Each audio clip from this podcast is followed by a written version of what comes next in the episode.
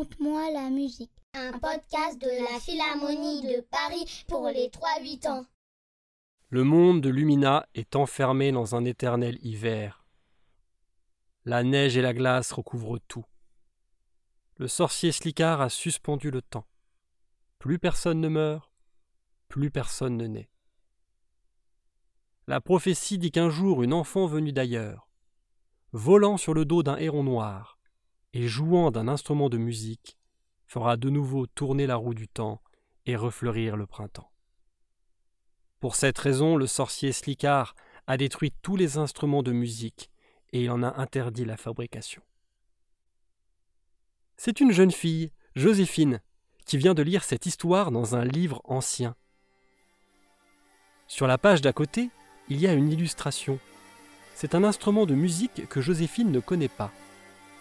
Juste en dessous, il y a écrit Vielle à roue, l'instrument qui refera tourner le temps. Joséphine est émerveillée. Elle observe la vielle à roue en détail et finit par s'endormir dans son lit douillet. Quand elle se réveille, elle est dans un fauteuil rouge. Face à elle, un grand héron noir comme dans l'histoire. Autour, le ciel, les nuages à perte de vue. Elle est tout en haut d'une haute tour recouverte de neige. L'oiseau la regarde. Joséphine a l'impression qu'il lui sourit. Il montre son dos avec son bec. Elle s'approche, monte entre les ailes, et le héron noir s'envole. Joséphine survole un océan glacé, elle vole longtemps. Bientôt elle voit une immense falaise. Au flanc de cette falaise, une grotte. Le héron noir se pose juste au-dessus. Un dragon sort de la grotte. Joséphine se cache. Elle le regarde disparaître entre les nuages. Puis le héron dépose Joséphine dans l'antre du dragon. Elle cherche, elle regarde, parmi tous les trésors amassés. Là, sur un tas d'or, elle voit une caisse de résonance, en tout point semblable à celle de l'instrument qu'elle a vu dans le livre. Elle prend la caisse de résonance et entend le héron siffler. Elle sort vite, saute sur le dos de l'oiseau qui s'envole juste à temps. Car le dragon revient. Joséphine plane maintenant au-dessus d'une forêt. Les arbres sont tout couverts de neige. Le héron se pose dans une clairière. Au centre, il y a un grand arbre. En haut de son tronc, deux yeux. En dessous, une bouche s'ouvre dans l'écorce. Qui vient déranger Barbe Feuillue? Je crois que je suis là pour compléter l'instrument de musique que j'ai ici. Mérites-tu seulement de prendre notre bois pour fabriquer une vielle à roue? Je t'aiderai si tu réponds à mon énigme.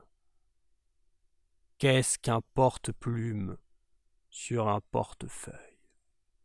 Un oiseau sur un arbre? Bien. Deux grosses branches de barbe feuillue ont bougé. Au bout de chacune de ces branches, une main de bois. Dans la main gauche, il y a une roue de bois. Dans la main droite, une boîte avec des touches. La roue rentre parfaitement dans l'ouverture rectangulaire de la caisse de résonance. La boîte s'accroche magiquement au milieu de l'instrument. À présent, le héron s'élève vers une montagne entièrement blanche, dont le sommet se perd dans les nuages.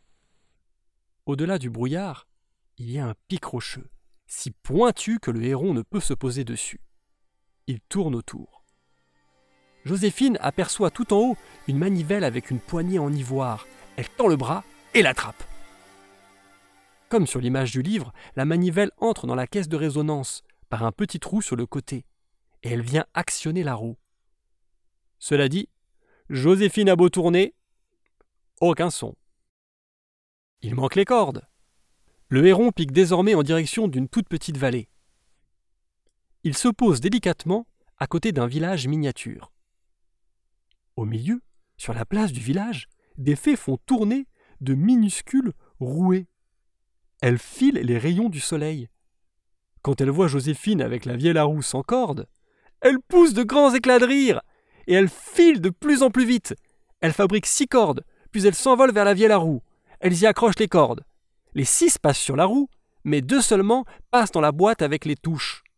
Ce sont les cordes chanterelles. Les autres cordes sont les bourdons.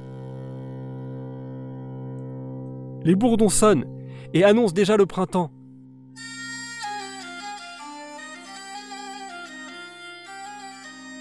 Les fées sont folles de joie et virevoltent autour de Joséphine et du héron.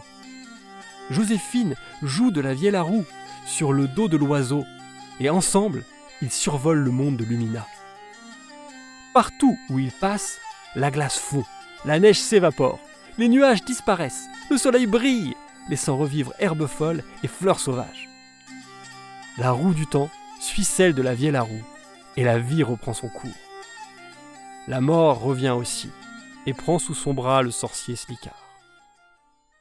Le héron ramène Joséphine en haut de la tour.